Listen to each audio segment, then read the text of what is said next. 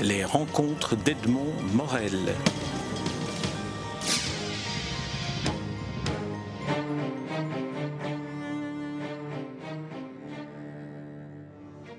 François Skeuten, nous sommes ici au milieu d'une bibliothèque qui est une bibliothèque euh, double, euh, la bibliothèque Witokiana, et puis celle que votre exposition a créée à l'intérieur de cette bibliothèque. Alors première question, est-ce que cette bibliothèque Witokiana n'est pas un lieu qui appartient d'emblée aux cités obscures? Oui, certainement, mais je l'ai quand même pas mal modifié. D'ailleurs, je crois que M. Wittok, au départ, a fait un peu gloops, parce que je lui ai proposé de la retraverser, de la réaménager. Et vous avez vu, c'est une bibliothèque assez claire, elle, est plongée dans l'obscurité, et elle est avec ses, livres géants. En même temps, c'est vrai qu'il il était très troublé, parce que c'est vrai qu'elle n'a jamais été autant bibliothèque que, que, dans cette configuration, dans cette mise en scène. Alors décrivez-nous, pour ceux qui, qui ne sont pas avec nous ici, comment se présentent les murs? Alors voilà, plutôt que simplement justement exposer des planches, ce qui moi je trouve un peu ennuyeux, l'idée était vraiment de plonger les, le public devant une espèce de bibliothèque géante, de livres très, imposants sur, deux niveaux, du, du sol au plafond, et des livres qui auraient comme appartenu comme ça à une bibliothèque infinie, une bibliothèque borgésienne, une bibliothèque vaticane. Ces livres comme ça qui vont de bord à bord, très imposants, très épais, presque on se demande comment on peut les soulever. Et cette bibliothèque, c'est ça que je trouvais juste, c'est qu'elle est pour moi, elle est un petit peu l'image de, comment dire, c'est à, quoi on rêve quand on fait des livres. On fait des livres pour être dans une bibliothèque. On fait des livres d'abord pour être sur du papier, pour, pour être dans, pour être relié. Et donc, euh, c'était pour moi assez normal de donner cette référence, de donner cette métaphore, de sentir que tous les, toutes ces planches, tous ces dessins, tous ces, milliers d'heures, ces, années passées à, courber sur, sur, sa planche, c'était là pour, pour, pour rêver des livres. Mais on se trouve aussi dans deux des univers euh, créatifs qui vous sont maintenant familiers, qui sont la scénographie et le livre et le dessin. Alors ici, euh, la scénographie sert à mettre en valeur les dessins. Est-ce qu'il n'y a pas là une sorte de, de boucle qui se boucle? C'est vrai, et en fait, je me refuse souvent à le faire. Euh, j'avais toujours eu un problème à mettre en scène mon propre travail. Je préfère bien mieux le faire autour du train, autour de la maison trique. Souvent, c'est des sujets qui, me passionnent, mais qui ne sont pas directement toujours reliés à moi. Et ici, c'était la demande de la bibliothèque Watokania et de la fondation Roi Baudouin pardon, de voilà d'aller un peu plus loin et de faire en sorte qu'il y ait un, événement qui marque cette donation.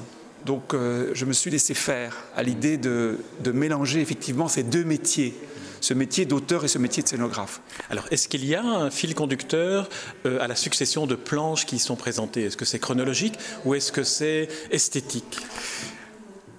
Un peu les deux. C'est-à-dire chronologique parce qu'on a les toutes premières planches qui ont été réalisées dans le cadre de la revue Métal Hurlant, donc euh, la, les, histoires courtes carapaces qui datent de 1977, donc c'est une vieille histoire. Mais Ce que vous faisiez avec Claude Renard. Qui, Certaines histoires que je faisais avec Claude Renard, qui sont là au crayon, certaines histoires que je faisais avec mon frère Luc, certaines histoires que, que, que j'ai fait avec euh, Benoît Peters très très vite. Enfin, il y a vraiment le, les premiers récits qui ont été donnés à la Fondation Roi Baudouin. Et puis, il y a les dernières aussi, les, derniers travaux, comme la, frontière invisible, comme la théorie du grain de sable en noir et blanc. Donc, il y a une diversité euh, de thèmes et de techniques. Mais c'est vrai que c'est chronologique parce que j'ai donné euh, quand même pas mal de livres à la Fondation. À la BNF, il y en a aussi pas mal, mais euh, la répartition était plutôt importante était plus importante du côté de la BNF, du côté de la Fondation Rabaudouin.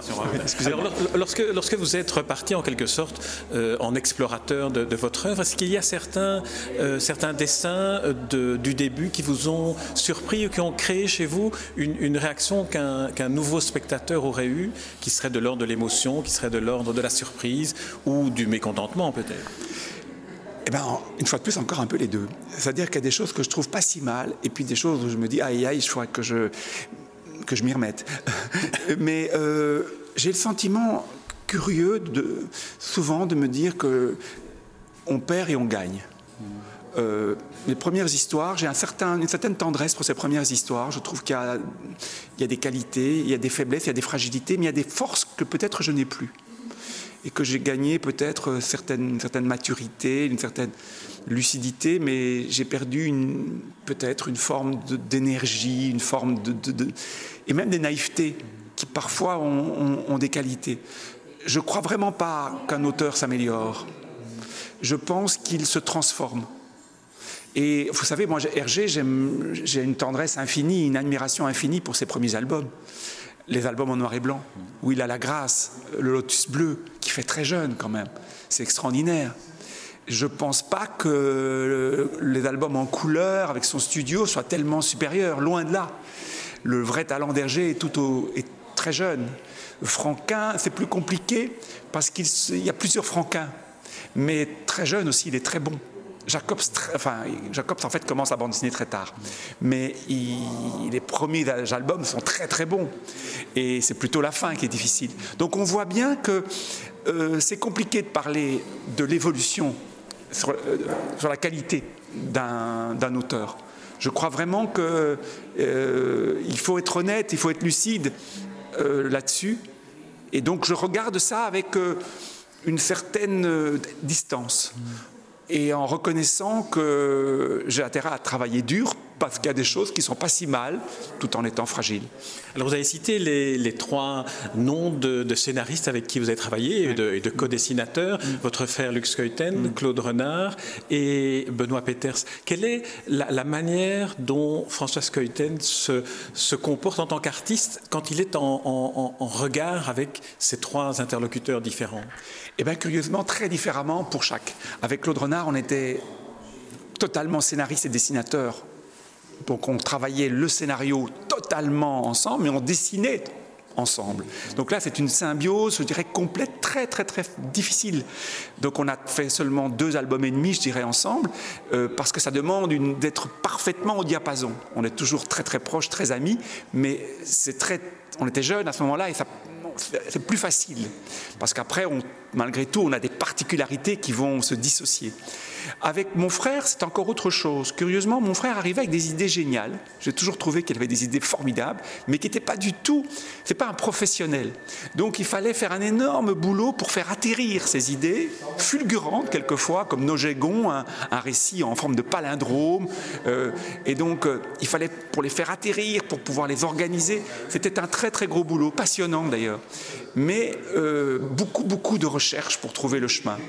Et avec Benoît Peter, c'est encore autre chose. Benoît est vraiment un, ami d'enfance, on a grandi ensemble, et donc là, je dirais que l'équilibre est d'un autre ordre, puisqu'on fait l'histoire ensemble, mais à un moment donné, il, me laisse vraiment la partie graphique, et, et, je dirais même parfois la partie mise en scène. Mais il a un regard sur l'image aussi. Donc, c'est vraiment trois collaborations qui ont une dynamique différente. Dans l'exposition, on voit les planches, on en a parlé, on voit le décor, cette bibliothèque vaticane borgésienne. Il y a aussi des objets en trois dimensions. Qu'est-ce que la réalisation d'objets en trois dimensions vous apporte comme supplément de compréhension, je dirais, de votre travail?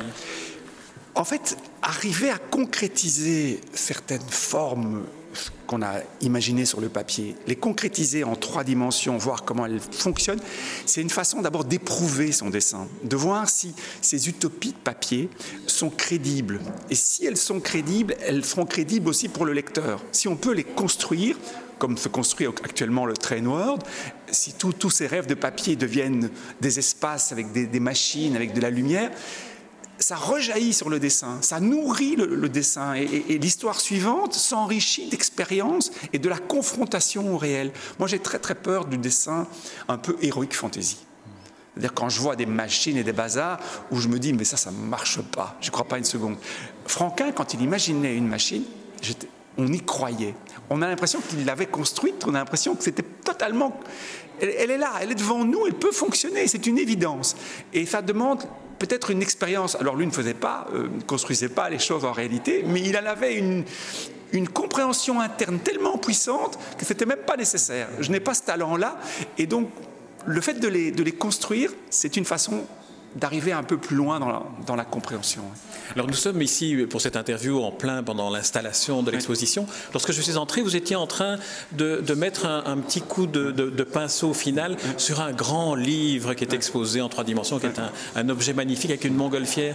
Si vous deviez nous dire cette métaphore du livre et nous dire quelle est pour vous la fonction du livre aujourd'hui et demain?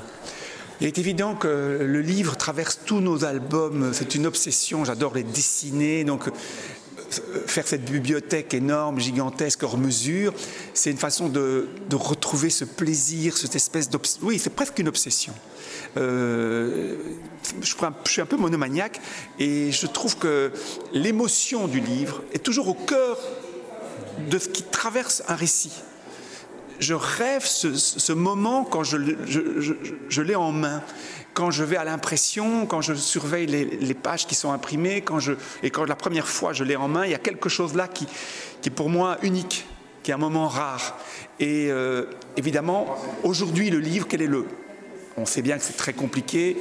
le marché est saturé, le marché de la bande dessinée est saturé. On sait que les écrivains vivent difficilement de leur, de leur art et pour, les auteurs de bande dessinée, c'est de plus en plus difficile. Les jeunes auteurs sont confrontés à une économie qui, est redoutable, qui les oblige à aller vite. Donc le livre, pour moi, est un peu en danger. En tout cas, la façon dont je le faisais, ça devient de plus en plus difficile. C'était un luxe de faire une bande dessinée aujourd'hui en prenant deux ans de sa vie. Ce n'est pas, pas finançable. Je suis obligé de faire des tas de choses à côté que pour pouvoir faire les livres comme je le veux. Donc c'est un peu délirant. J'ai commencé en faisant de la bande dessinée et je vivais de ça. Maintenant, je dois travailler pour pouvoir la faire comme j'en rêve. Et ça, c'est inquiétant. Alors, c'est vrai que remettre le livre comme une espèce de, de, de, graal, de, de choses inatteignables, c'est une façon de la remettre au centre, de lui redonner toute sa valeur, de lui redonner à quel point elle a construit notre société et il ne faudra peut-être pas l'oublier si vite.